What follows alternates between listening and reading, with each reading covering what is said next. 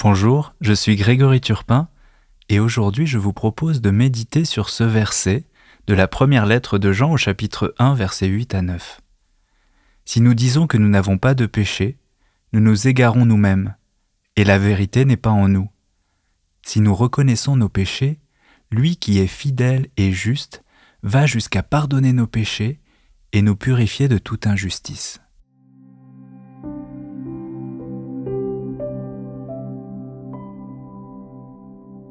Est-ce que vous vous souvenez quand nous étions enfants et que les adultes exigeaient de nous de demander pardon à celui que nous avions fait pleurer?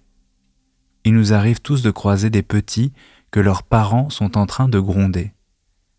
Ils ont les yeux boudeurs, les bras fermés croisés, ils lâchent du bout des lèvres un rapide pardon à leurs camarades avant de partir en courant. Rien dans leur attitude ne manifeste une sincérité de cœur. Ils n'ont pas du tout envie de demander pardon. Posons-nous la question. Est-ce qu'il nous est devenu plus facile de pardonner? Rien n'est moins sûr, même si nous savons mieux maintenant la valeur d'un pardon sincère. Reconnaissons nos torts non seulement envers notre entourage familial, amical, professionnel, mais aussi envers Dieu. J'aime beaucoup ces paraboles que nous retrouvons dans l'évangile de Luc au chapitre 15 dans lesquels Jésus s'intéresse tout spécialement à la brebis perdue, à la pièce d'argent retrouvée ou au fils prodigue. Il y a quelque chose de profondément réconfortant à l'entendre prononcer qu'il y aura de la joie dans le ciel pour un seul pécheur qui se convertit, plus que pour 99 justes qui n'ont pas besoin de conversion. Dieu nous attend toujours il attend fidèlement la conversion de notre cœur. Il nous incombe de regarder en vérité nos actes, notre cœur, notre âme. Dieu nous assure que les pécheurs que nous sommes lui sont plus proches que celui qui n'a jamais failli parce que nous connaissons la valeur du pardon. Demander pardon n'est pas une requête abstraite réservée aux grands méfaits exceptionnels que nous pourrions commettre. C'est une démarche qui nous engage tout entier quotidiennement afin de vivre en paix et en harmonie avec nos frères et sœurs à l'appel du Christ. Blesser quelqu'un, c'est blesser l'amour que Dieu a pour nous. Demander pardon implique alors d'identifier et d'assumer tous les pas de côté que nous faisons en dehors du chemin proposé. Blesser quelqu'un, c'est blesser l'amour que Dieu a pour nous. Demander pardon implique alors d'identifier et d'assumer tous les pas de côté que nous faisons en dehors du chemin proposé par le Christ et qui blessent l'amour fraternel. La Bible nous rappelle que la poutre dans notre œil nous aveugle sur nous-mêmes, alors que nos péchés sont toujours devant nous. Nous ne pouvons prétendre aimer Dieu qu'on ne voit pas sans aimer notre prochain qui est devant nous il ne faut pas nous endormir en colère ou nous rendre à l'autel sans nous être au préalable réconcilier avec nos frères.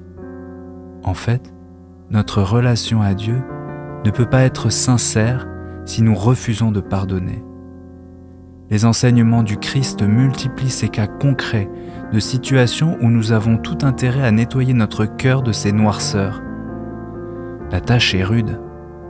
Nous serons jugés à la façon dont nous nous comportons avec les autres. Jésus n'a de cesse de pointer nos incohérences pour que nous ouvrions davantage encore notre cœur pour marcher avec lui dans la lumière.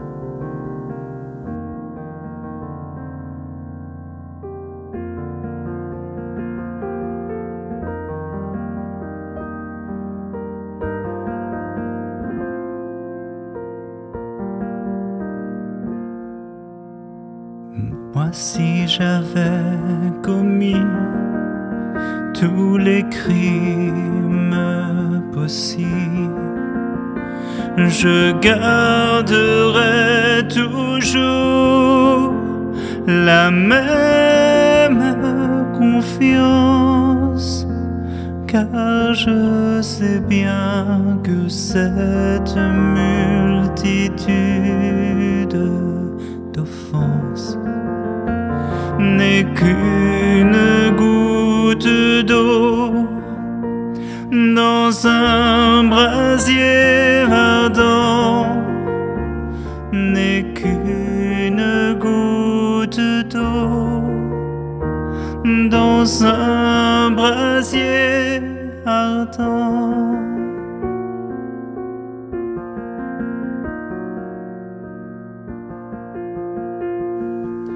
Père très bon,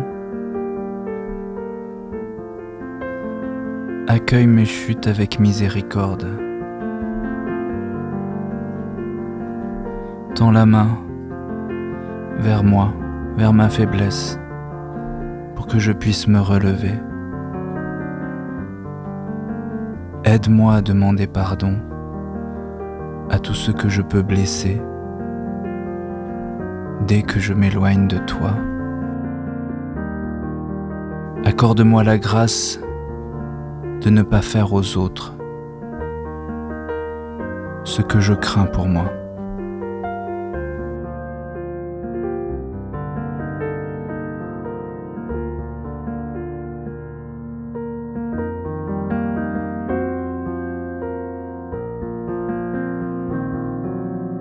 Oui, j'ai besoin d'un cœur tout brûlant tendresse qui reste mon appui mais sans aucun retour qui aime tout en moi et même ma faiblesse et ne me quitte pas ni la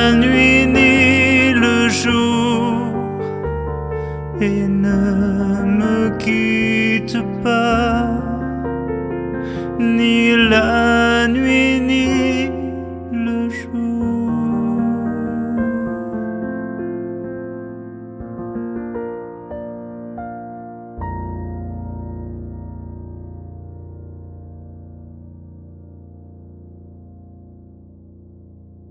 Merci de m'avoir suivi. Si vous avez aimé ce temps de méditation, vous pouvez le retrouver sur le site grégoriturpin.info et vous inscrire pour accéder à l'ensemble de mes podcasts. À bientôt.